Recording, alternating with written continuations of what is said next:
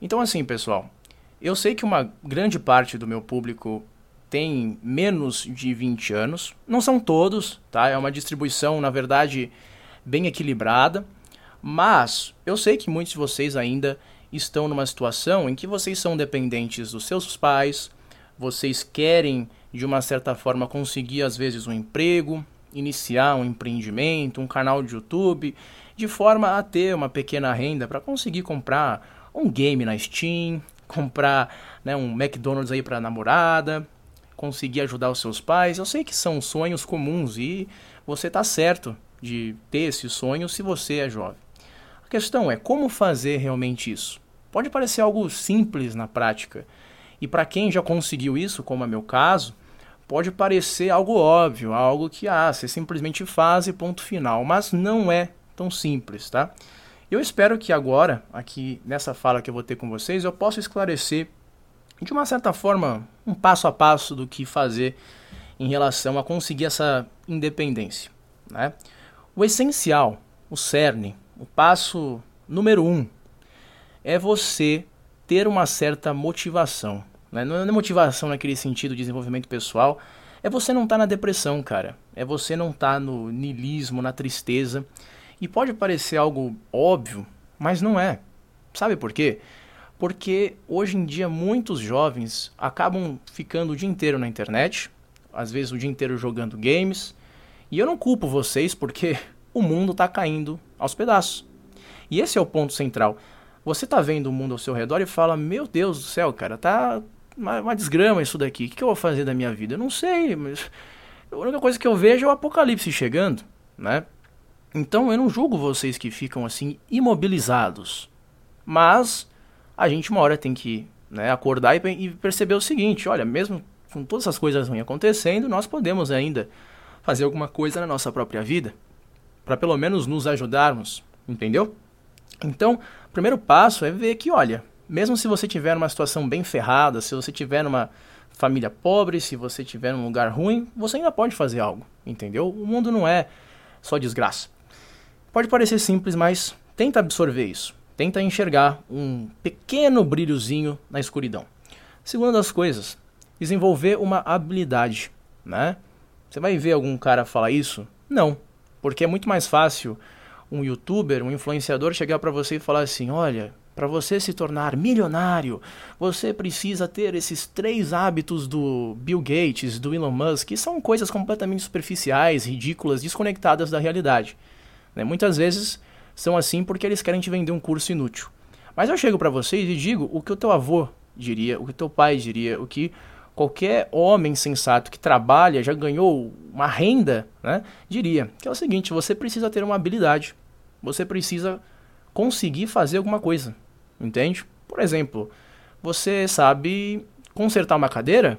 Bom, aí você já consegue arrumar a cadeira de algumas pessoas e ganhar um dinheirinho com isso.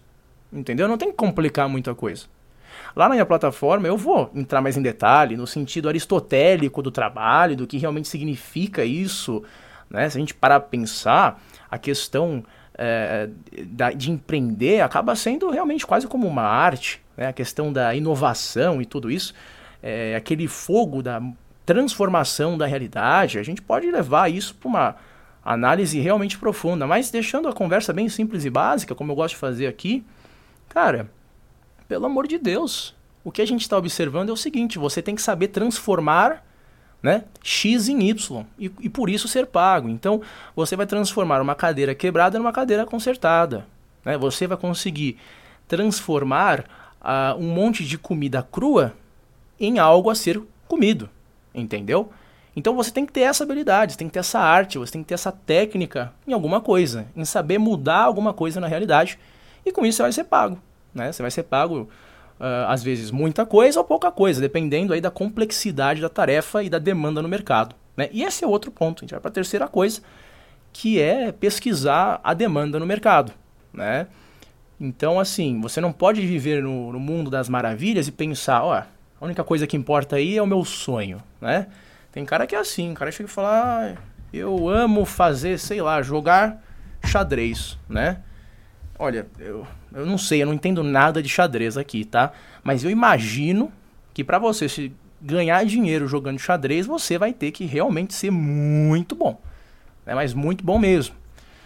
Agora, é, se você gosta de jogar xadrez e se dedica a isso, de novo, eu tô pegando aqui um caso hipotético, cara, é, seria melhor você, ao mínimo, conseguir uma outra habilidade que possa lhe prover o suficiente para sobreviver, para colocar a comida na mesa, entendeu? Então você tem que enxergar que, olha, será que o mercado está precisando de jogadores de xadrez? Ou será que ele está precisando de encanadores? Ou será que ele está precisando né, de XYZ? Porque no fundo é isso que você tem que acabar seguindo. Ah, você pode achar injusto, você pode achar que seria muito bom se você pudesse seguir seus sonhos e as coisas que você realmente ama, mas a gente tem que ser realista, cara. Às vezes você vai conseguir achar uma habilidade que você gosta de fazer e ganhar um dinheiro com isso. Às vezes não, entendeu? Então a gente tem que começar a enxergar dessa forma a coisa cada vez mais. Por quê?